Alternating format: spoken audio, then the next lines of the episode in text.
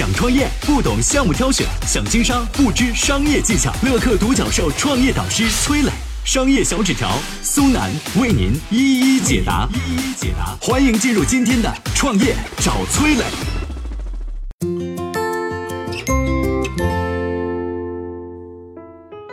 谁是中国麻辣烫界的老大？杨国福和张亮麻辣烫是如何发家的？为什么发迹于四川的麻辣烫却又会被东北人发扬光大呢？有请崔磊，有请崔磊。谁是中国麻辣烫界的老大？有人说是杨国福，有人说是张亮啊。从门店数来看呢，杨国福麻辣烫有五千五百家门店，比张亮麻辣烫的四千七百家门店要稍多。这两家餐饮品牌已经双双超过了星巴克在中国的门店数，即将超过肯德基在中国的规模。下面我先讲讲杨国福麻辣烫是怎么发家的。一九九零年，二十岁的杨国福投奔哈尔滨市的姑姑，在繁华的夜市摆摊，夏天呢推着小车卖粥，冬天卖羊肉串。当时啊，同一条街上有一家小餐馆，顾客每天都排着队去买麻辣烫。小餐馆的火爆让街上的每个小贩都羡慕不已，这里边就包括杨国福。二零零零年，他终于在妻子的鼓励下决定尝试麻辣烫。杨国福没去拜师，而是把自己吃的成品在脑子里边还原，然后试验。他先用电饭煲煮了一锅生菜、海带，放入豆瓣酱，结果出来不是那个味儿。他又尝试炒香料，结果把锅给炒糊了。老顾客看到后直言不讳。啊，老杨啊，你整啥破玩意儿啊？太难吃了！你这哪叫麻辣烫啊？黑暗料理吧？杨国福没有介意啊，反而被激起了斗志。他把过去上学都没用的心思全花在了麻辣烫上，就连做梦都在想着怎么炒料。他发现，来源于四川的麻辣烫虽然味道好，但对于东北人来说啊，太麻太辣了，尤其是汤汁根本入不了口。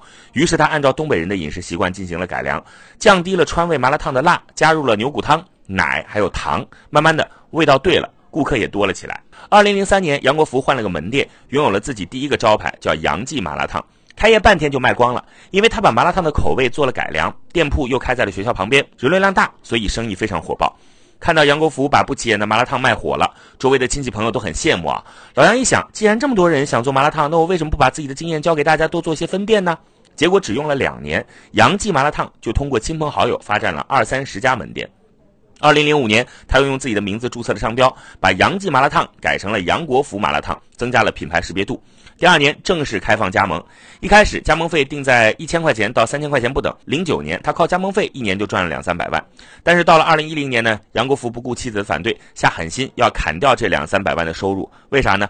主要是扩张太快了，加盟商素质参差不齐，对品牌影响太大。于是他叫停了加盟，开始整顿，严格筛选加盟商。他把合作多年的加盟商培养成了十六个区域的总经理，通过不定期的销售奖励来鼓励他们帮助总部严格招商，开拓市场。二零一六年，杨国福还把公司总部从哈尔滨搬到了国际化大都市上海，准备扩展海外市场。二零一七年五月，杨国福麻辣烫的第一家海外餐厅在澳大利亚的墨尔本开业。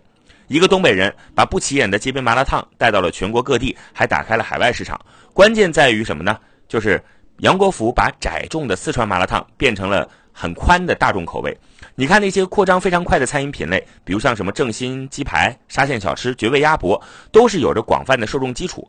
普通才能普世。中国是一个食品大国，有着大量的小吃品类，只要它能满足大众的口味，快速加工，价格不贵，容易实现标准化这些要素，未来还会出现更多小吃类的餐饮连锁品牌。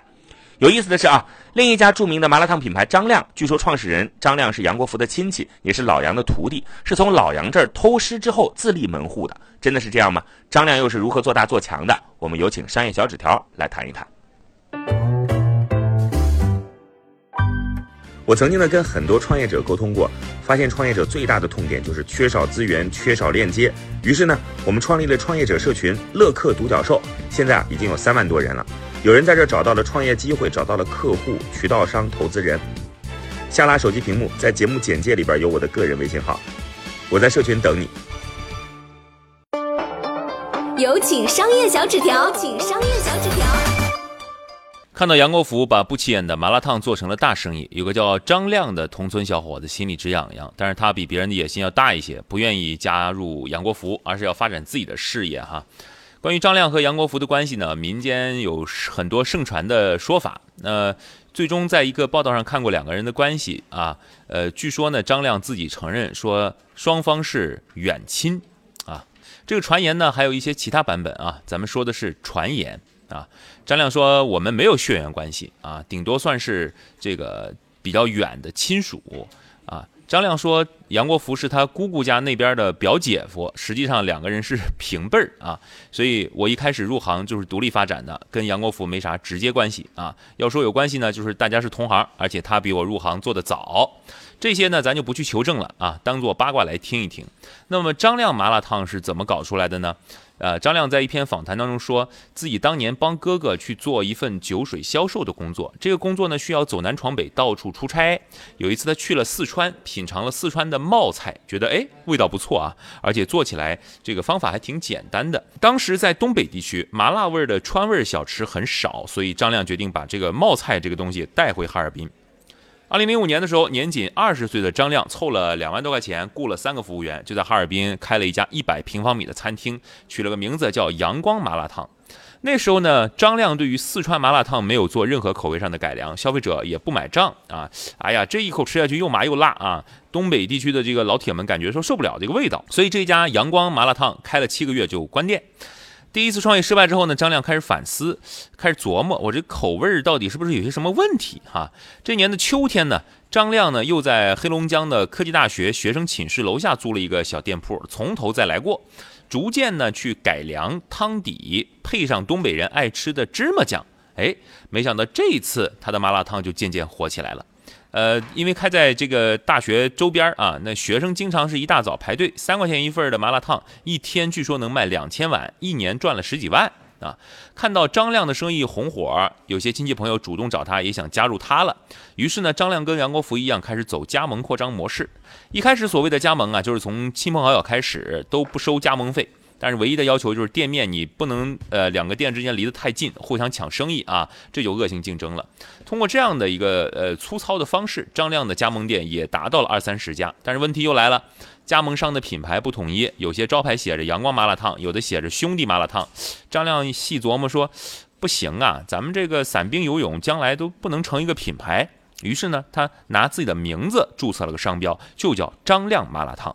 靠着这样的加盟扩张，张亮麻辣烫最后是在全国开了四千七百多家门店。你看，啊，两个东北人把不起眼的四川麻辣烫通过改良的方式放大客户群体，卖到了全国各地。所以在餐饮加盟横行的时代，其实我觉得是没什么祖传秘方的，只有闪亮的营销思维。嗨，大家好，我是崔磊。下拉手机屏幕，在节目简介里有我的个人微信号。朋友圈我会分享创业思考、商业观察，以及和支付宝、抖音等巨头合作的创业好项目，欢迎您来交流。我们的创业平台乐客独角兽已经汇聚了三万多名各行各业的创业者，欢迎您来寻找资源。